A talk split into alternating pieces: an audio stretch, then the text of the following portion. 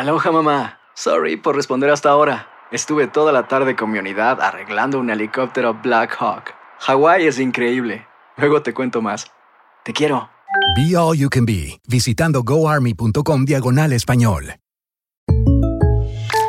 When you buy a new house, you might say, Shut the front door! Winning! No, seriously. Shut the front door. We own this house now. but you actually need to say, Like a good neighbor, State Farm is there. That's right. The local State Farm agent is there to help you choose the coverage you need. Welcome to my crib. no one says that anymore, but I don't care.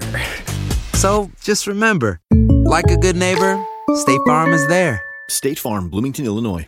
Boost Mobile tiene una gran oferta para que aproveches tu reembolso de impuestos al máximo y te mantengas conectado. Al cambiarte a Boost, recibe un 50% de descuento en tu primer mes de datos ilimitados. O, con un plan ilimitado de 40 dólares, llévate un Samsung Galaxy A15 5G por $39.99. Obtén los mejores teléfonos en las redes 5G más grandes del país. Con Boost Mobile, cambiarse es fácil. Solo visita boostmobile.com. Boost Mobile, sin miedo al éxito. Para clientes nuevos y solamente en línea, requiere AroPay. 50% de descuento en el primer mes requiere un plan de 25 dólares al mes. Aplican otras restricciones. Visita boostmobile.com para detalles. Si no sabes que el Spicy McCrispy tiene Spicy Pepper Sauce en el pan de arriba y en el pan de abajo, ¿qué sabes tú de la vida? Para, pa, pa, pa. Advertencia. Este programa contiene casos de crimen, apariciones, misterio, conspiración y violencia. El contenido de estas piezas puede ser sensible para algunos miembros del público. Aconsejamos discreción.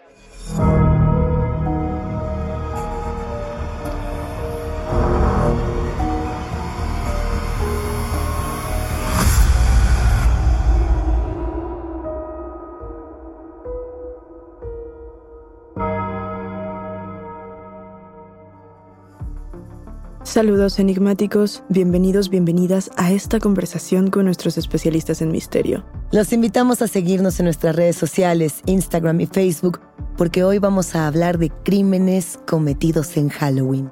Recuerden que pueden escucharnos a través de la app de Euforia, la página de YouTube de Euforia Podcast o donde sea que escuchen podcast.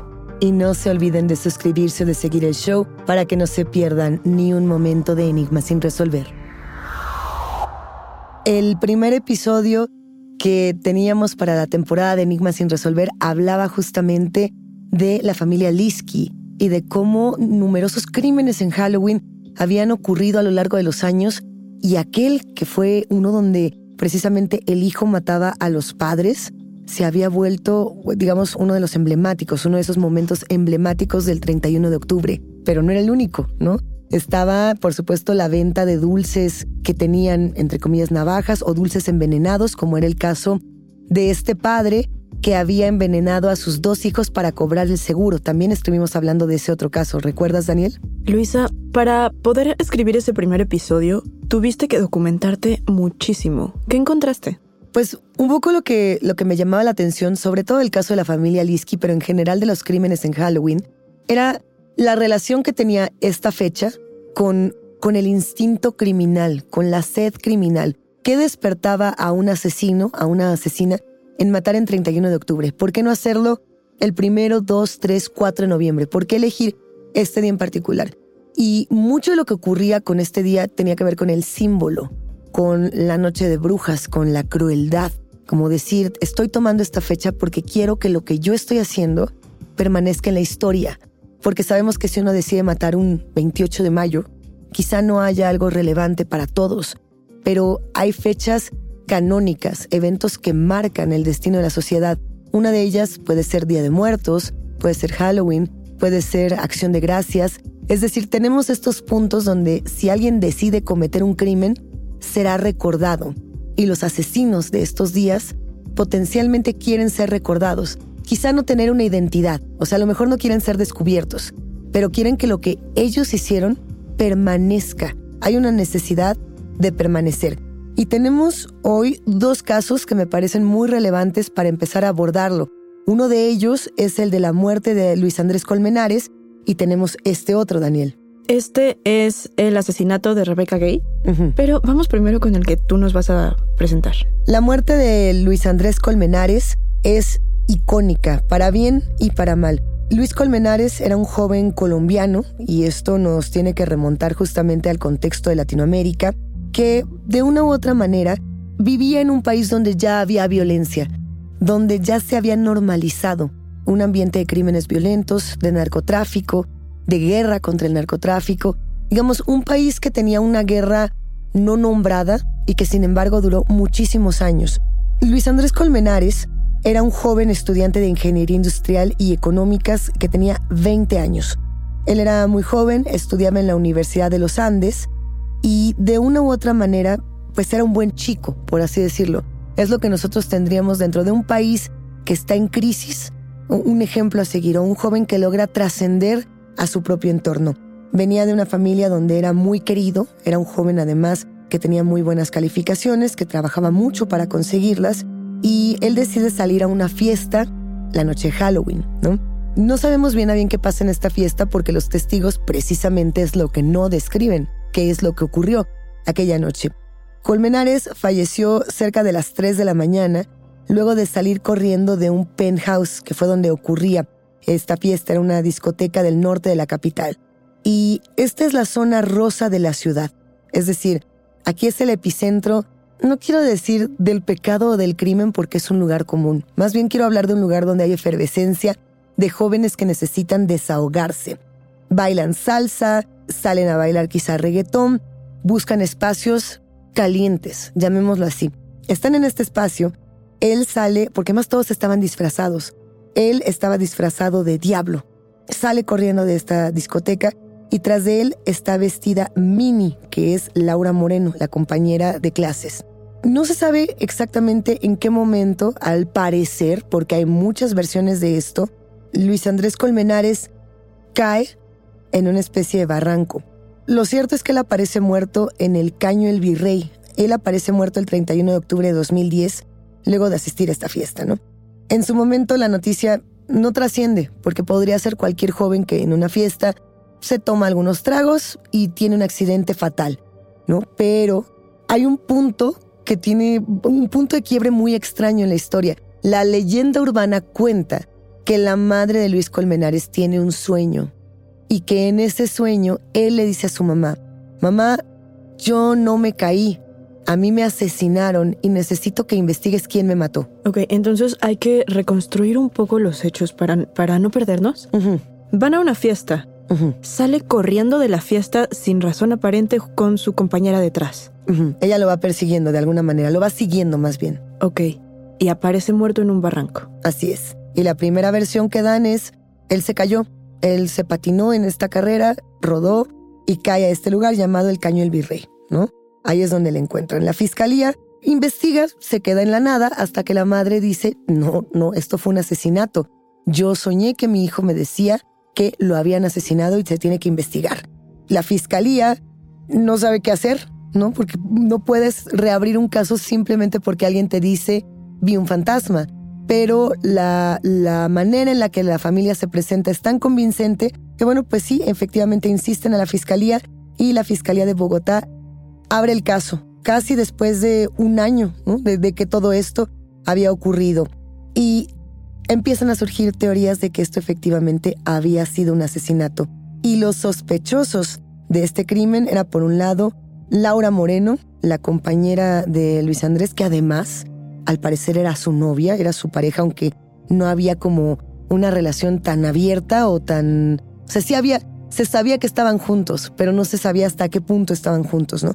Por otro lado estaba Jessie Quintero, que era una amiga de Luis Andrés, y por otra parte estaba un sujeto llamado Carlos Cárdenas.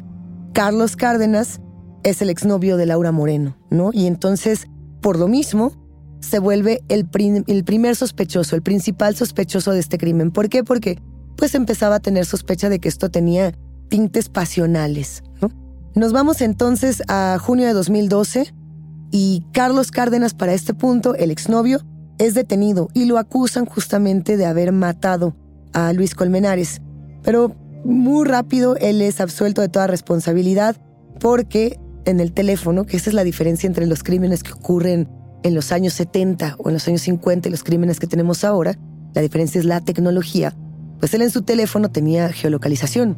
Entonces dice, a ver, en el momento del crimen, yo no estaba ahí y aquí está la prueba. Es muy sencillo poder comprobar en dónde estamos en todo momento.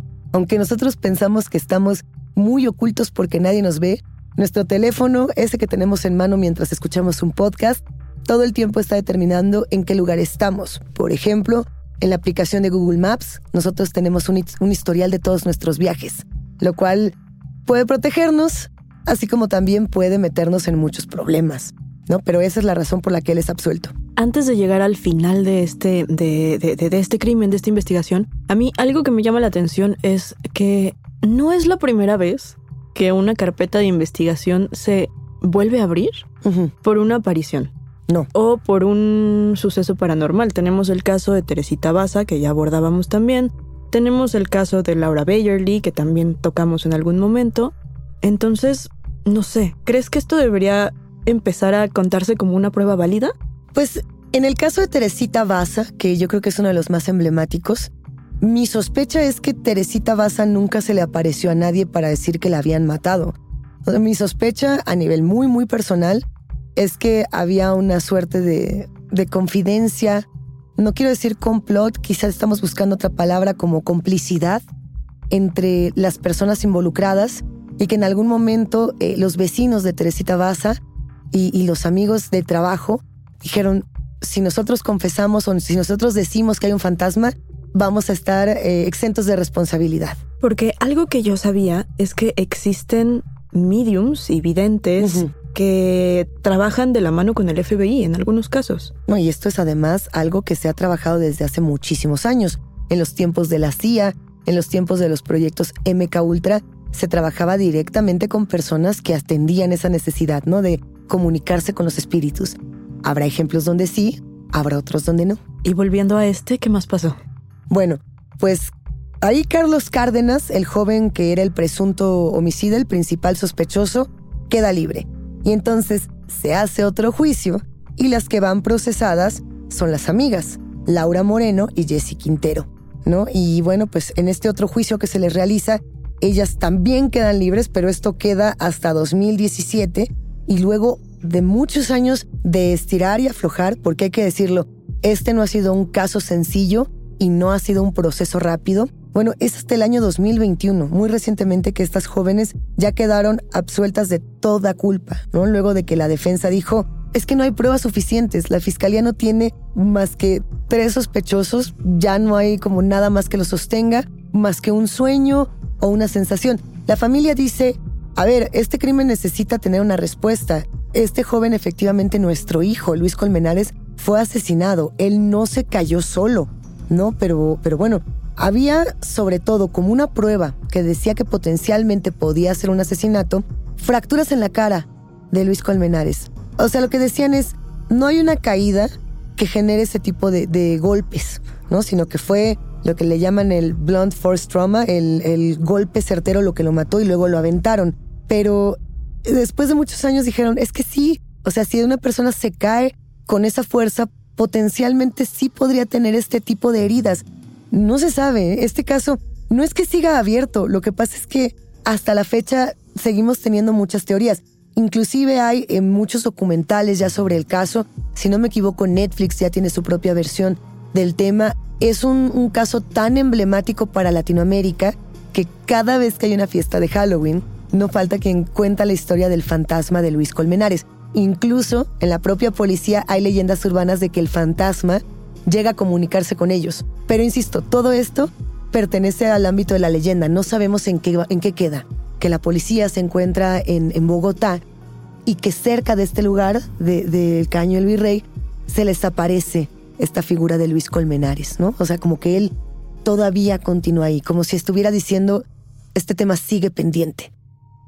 Aloha mamá, sorry por responder hasta ahora. Estuve toda la tarde con mi unidad arreglando un helicóptero Black Hawk. Hawái es increíble.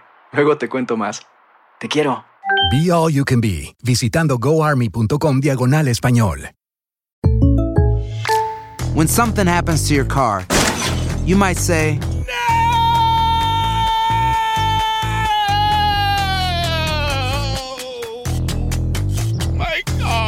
But what you really need to say is something that can actually help. Like a good neighbor, State Farm is there. And just like that, State Farm is there to help you file your claim right on the State Farm mobile app. So just remember, like a good neighbor, State Farm is there. State Farm, Bloomington, Illinois. Boost Mobile tiene una gran oferta para que aproveches tu reembolso de impuestos al máximo y te mantengas conectado. Al cambiarte a Boost, recibe un 50% de descuento en tu primer mes de datos ilimitados. O, con un plan ilimitado de 40 dólares, llévate un Samsung Galaxy A15 5G por $39.99. Obtén los mejores teléfonos en las redes 5G más grandes del país. Con Boost Mobile, cambiarse es fácil. Solo visita boostmobile.com. Boost Mobile, sin miedo al éxito. Para clientes nuevos y solamente en línea, requiere AroPay. 50% de descuento en el primer mes requiere un plan de 25 dólares al mes. Aplican otras restricciones. Visita boostmobile.com para detalles. Si no sabes que el Spicy McCrispy tiene Spicy Pepper Sauce en el pan de arriba y en el pan de abajo, ¿qué sabes tú de la vida? Para, pa, pa, pa. Dulce o truco. Estás escuchando Enigmas sin resolver.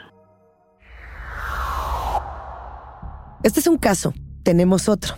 Tenemos muchos de esta clase, pero vámonos con el asesinato de Rebecca Gay.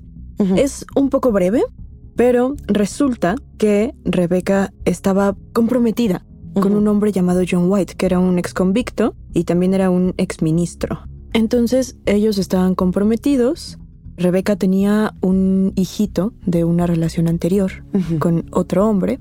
Era un hijito pequeño. Ahora, White, según sus declaraciones, tenía el deseo de tener sexo con un cadáver. Ajá. Él llega en la noche de brujas, supuestamente, o algunas teorías dicen que llegó un poco borracho, que había bebido cerveza antes de llegar a su casa, que era una casa móvil, uno de estos camiones... ¿Como una camper? Justamente. Ok. Ajá. Sí. Entonces llega a la camper que le pertenecía a Rebeca, no a él, y bueno, llega en estado de ebriedad, Rebeca lo está esperando. Ajá. Lo que él hace es que consigue una brida, que es uno de estos aparatos, no sé cómo describirlo, pero sé que todos los enigmáticos los conocen. Estos, estas como pecheras con frenos que utilizan los caballos. Sí. De algún lugar, él sacó una brida y la estrangula. Utiliza la brida para estrangular a Rebeca. La parte que es bastante macabra y fea de este caso, Luisa, es que el hijito de tres años estaba en la casa en ese momento. Sí. Y lo que hace White es que en lugar de terminar el acto sexual por el que él había matado a Rebeca, arroja su cuerpo al bosque, regresa a la casa por el hijo, le pone su disfraz de Halloween y lo lleva a casa de su padre biológico para irse a confesar. Es desgarradora la postal. ¿Pero qué sucedió después? Pues mira, se inicia una búsqueda por el cuerpo de Rebeca y a la par de que la están buscando, White le pide a su congregación de aproximadamente 14-15 personas que recen por ella. Y antes de que exista esta confesión a la, que, a la que, que ya llegamos hace ratito, rezan por ella durante 20 horas seguidas. Después llega esta confesión.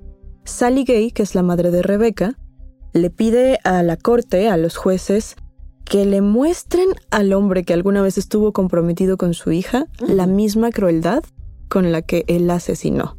O sea, tal cual ahí hay como una petición de, de una condena. Es que realmente me deja un tanto sin palabras porque ¿qué se hace con eso? ¿O qué, o, o qué se puede hacer a partir de esto que nos estás contando, Daniel? A ver, este es uno de los casos que más me está costando trabajo narrar por, porque justamente es bastante feo y es bastante cruel y tiene muchas características que lo hacen pues muy fuerte. ¿Y en qué concluye? Digamos, ¿qué, qué, qué podemos decir hacia adelante? Pues bueno, los miembros de esta iglesia declaran que ellos sí estaban al tanto del pasado criminal de White para el momento en el que se unió a ellos. O sea, ¿sabían todo lo que podía pasar y no hicieron nada al respecto? Pues mira, realmente no sé si sabían lo que podía pasar. Sí. Pero cierto. sí tenían la idea de que esta era una persona muy peligrosa que tenía antecedentes y que podía causar daño. Exacto. Y no, no hicieron nada al respecto. Ay, digo, tampoco es que pudieran hacer algo, ¿no? O, o, o en ese sentido, e, es que es bien, eso para que veas es muy polémico, porque tú puedes conocer a una persona que tiene un pasado muy oscuro y aún así no puedes negarle una segunda oportunidad, y menos si perteneces a un grupo religioso o a una, una creencia religiosa, no puedes negarle a las personas una segunda oportunidad, pero Pero estos son antecedentes que me parece que no se pueden dejar pasar. Mira, yo creo que no tiene nada que ver con negar una segunda oportunidad, pero sí con tener bajo la mira que algo puede pasar, no sé. Si un día yo llego y te lanzo un objeto violentamente, creo que no es que no me des una segunda oportunidad, pero debería de existir un precedente de que puedo llegar a ser violenta. Exactamente, el precedente se queda ahí y el crimen sucedió. Finalmente, eso que pensábamos que quizá no podría ocurrir, ocurre trágicamente y además de una manera brutal. Ocurre y pues para darle un poco un, un cierre a todo esto, la familia de Rebeca comienza a de alguna forma exigir que exista un registro para delincuentes violentos, porque la hermana de Rebeca, Deborah, decía que si su hermana hubiera podido ver de alguna forma este, este expediente o este pasado de White, probablemente la historia de su hermana hubiera terminado de una forma muy distinta. Mira, es una historia que creo que pudo prevenirse. O sea, se podía prever lo que iba a suceder. Pero al final del día, ¿qué tanto puedes o no hacer un registro con estas características? En Estados Unidos, por ejemplo, se tienen los registros de los sex offenders, ¿no? Entonces, cuando tienes a una persona que ha abusado de menores o de mujeres o de otras personas, sexos aparte, esta persona de una u otra manera es señalada para que la comunidad sepa lo que puede suceder.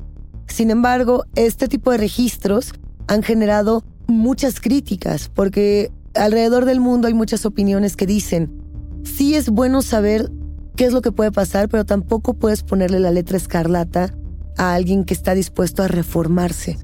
Entonces, esta es una historia muy dramática. Es un cierre además, digamos, trágico porque no hay vuelta atrás y, nos deja, como siempre, más preguntas que respuestas. A mí me gustaría cerrar con una pequeña historia. Esta es una pequeña historia de una mujer que también se llamaba Rebeca. Solamente por eso quisiera sumarla porque justo cuando, cuando me hablabas de un asesinato en Halloween y de una Rebeca, yo pensé que hablabas de esta. Y no, el caso estuvo mucho más severo. Este quizá es un poco para bajar la, la tensión, aunque no lo sé. Está para los enigmáticos la decisión. En Estados Unidos fue confundida una mujer, el cadáver de una mujer asesinada con un adorno de Halloween. No sé si llegaste a escuchar esta noticia.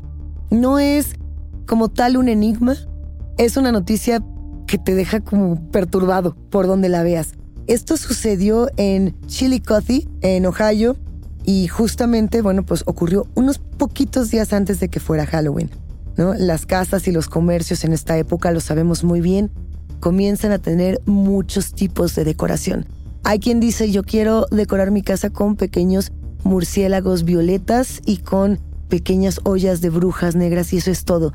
Hay quienes dicen yo quiero hacerlo un tanto más juguetón y a lo mejor tomar la imaginería de Día de Muertos mexicana.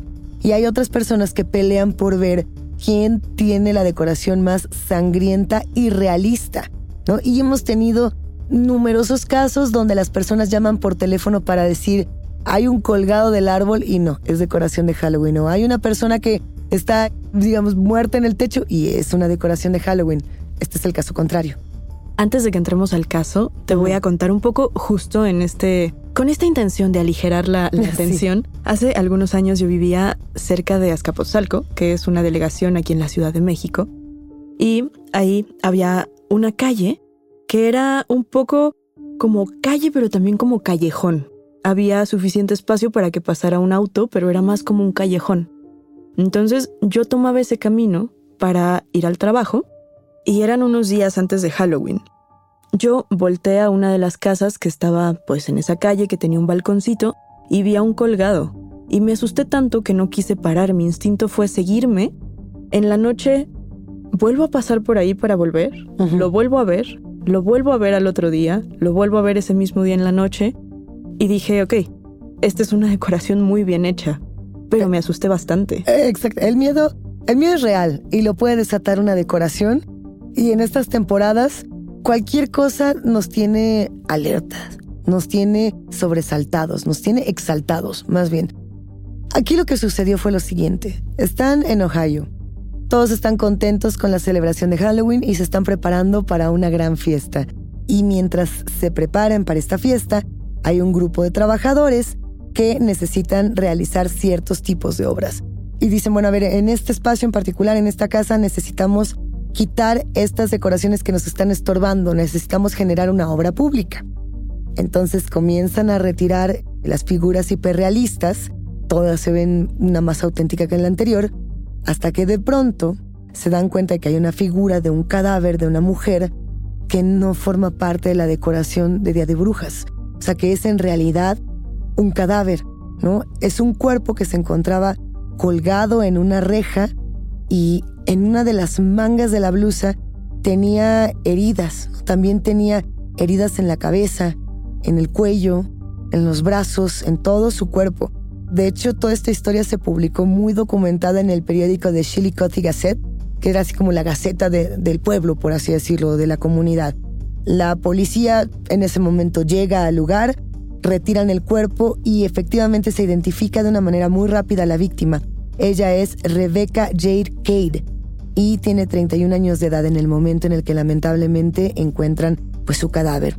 Esta escena además pues es muy dramática porque está el cuerpo y no muy lejos de ahí hay una gran roca que está manchada de sangre. Y seguramente esta fue el arma homicida, ¿no? La cosa es que el asesino, y era un poco con lo que empezábamos, sabía que lo iban a encontrar, sabía que iban a ver la piedra, y también sabía que todas las personas que pasaran por allí en numerosos días no se iban a dar cuenta. Justo esto a mí me hace pensar que probablemente toda la decoración de Halloween estaba hecha para que el cadáver pasara desapercibido. O fue alguien que dijo, voy a aprovechar justo este lugar y me voy a burlar de todos los habitantes de esta comunidad. O sea, voy a hacer que lo vean y lo celebren. En la película Terrifier, Terrifier en la segunda, no en la primera, la primera ocurre, digamos, todo dentro de un ambiente bastante controlado, que es un, un edificio donde Terrifier está en el sótano. En la segunda, Terrifier sale por toda la ciudad, ¿no? Un poco a asustar a las personas. Y ocurre en Halloween.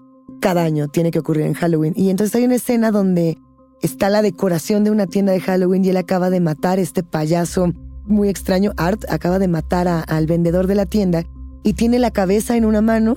Llega un niño y le dice, mamá, mamá, mira qué buena decoración.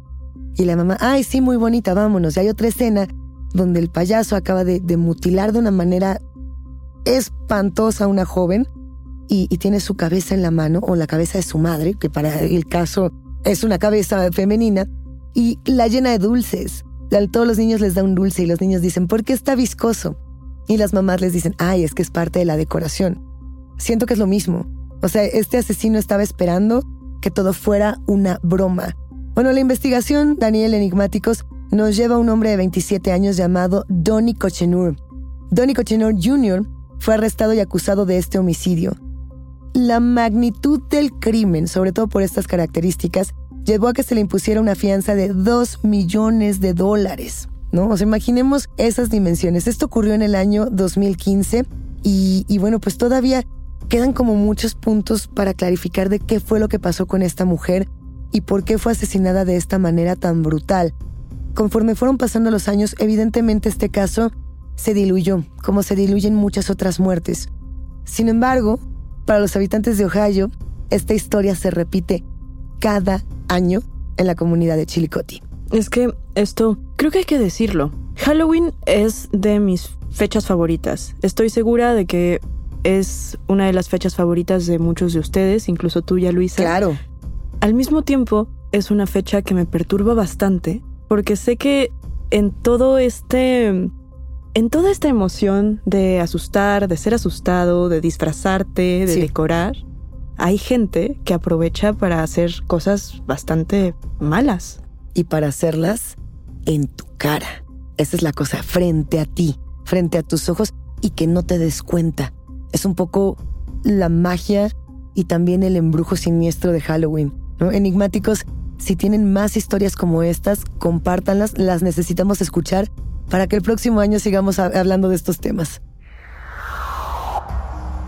Enigmáticos, la conversación con nuestros especialistas en misterio ha terminado, pero siempre hay otra grieta que investigar juntos. No se olviden de seguirnos en nuestras redes sociales. Nos encuentran a través de Instagram y Facebook. Yo soy Daniel Duarte. Y yo soy Luisa Iglesias. y ha sido un macabro placer compartir con los enigmáticos. Recuerden que pueden escucharnos en la app de Euforia, la página de YouTube de Euforia Podcast o en donde sea que escuchen podcast. Denle follow o suscríbanse al show en donde sea que nos escuchen y así no se pierden ni un momento de enigma sin resolver.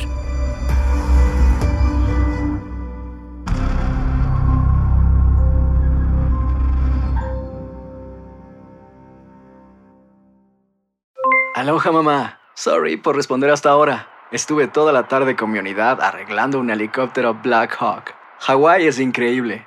Luego te cuento más. Te quiero. Be All You Can Be, visitando goarmy.com diagonal español. Boost Mobile tiene una gran oferta para que aproveches tu reembolso de impuestos al máximo y te mantengas conectado. Al cambiarte a Boost, recibe un 50% de descuento en tu primer mes de datos ilimitados. O, con un plan ilimitado de 40 dólares, llévate un Samsung Galaxy A15 5G por $39.99. Obtén los mejores teléfonos en las redes 5G más grandes del país. Con Boost Mobile, cambiarse es fácil. Solo visita boostmobile.com. Boost Mobile, sin miedo al éxito. Para clientes nuevos y solamente en línea, requiere AroPay. 50% de descuento en el primer mes requiere un plan de 25 dólares al mes. Aplican otras restricciones. Visita boostmobile.com para detalles. Hay gente a la que le encanta el McCrispy y hay gente que nunca ha probado el McCrispy. Pero todavía no conocemos a nadie que lo haya probado y no le guste. Para pa pa pa. Cassandra Sánchez Navarro junto a Catherine Siachoque y Verónica Bravo en la nueva serie de comedia original de VIX, Consuelo, disponible en la app de VIX ya.